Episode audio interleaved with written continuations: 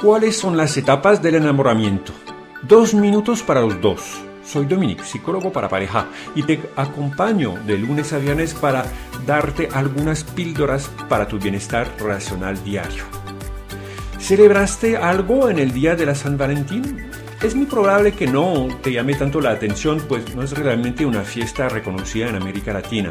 Sin embargo, aprovecho para hablarte del enamoramiento. Ya sabes, San Valentín es el santo de los enamorados. ¿Quién no ha sentido un estado alterado de las emociones y del cuerpo? Estas famosas mariposas en el estómago, una expresión bien española que no conocía antes. Enamorarse es perder el control y transportarse a un sitio donde la felicidad parece... uno se queda sin palabra. Aunque ya sabes, nada de eterno tiene el enamoramiento. Es un fenómeno complejo y multifacético que involucra una combinación de factores biológicos, psicológicos y sociales y cada uno lo va a vivir de una forma muy personal. Pero hay constantes.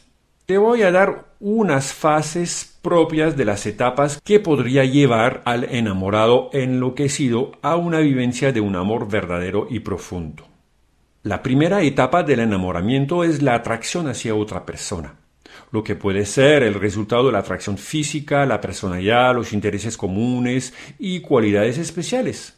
La atracción se convierte en un interés más intenso, un deseo de interactuar con el otro. Los pensamientos se vuelven frecuentes y se busca la compañía presencial o virtual de esta persona.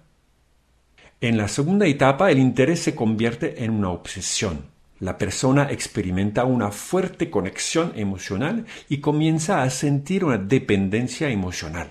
Durante esta etapa, la persona busca la confirmación de sus sentimientos hacia la otra persona y trata de confirmar si sus sentimientos son compartidos. Hay ansiedad y a la vez entusiasmo. La razón está ausente y la pasión guía a los enamorados.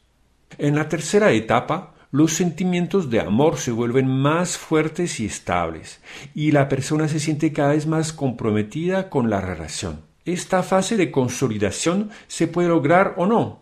Hay personas que prefieren quedarse en la sensación del enamorado sin hacer el paso a un mayor compromiso. El enamoramiento no es lineal y puede variar en intensidad y duración de persona a persona y de relación a relación. No hay una edad para vivir este estado. ¿Y tú te acuerdas cómo estabas cuando vivía este enamoramiento? Ojalá puedas vivir viviéndolo y mañana te cuento cómo.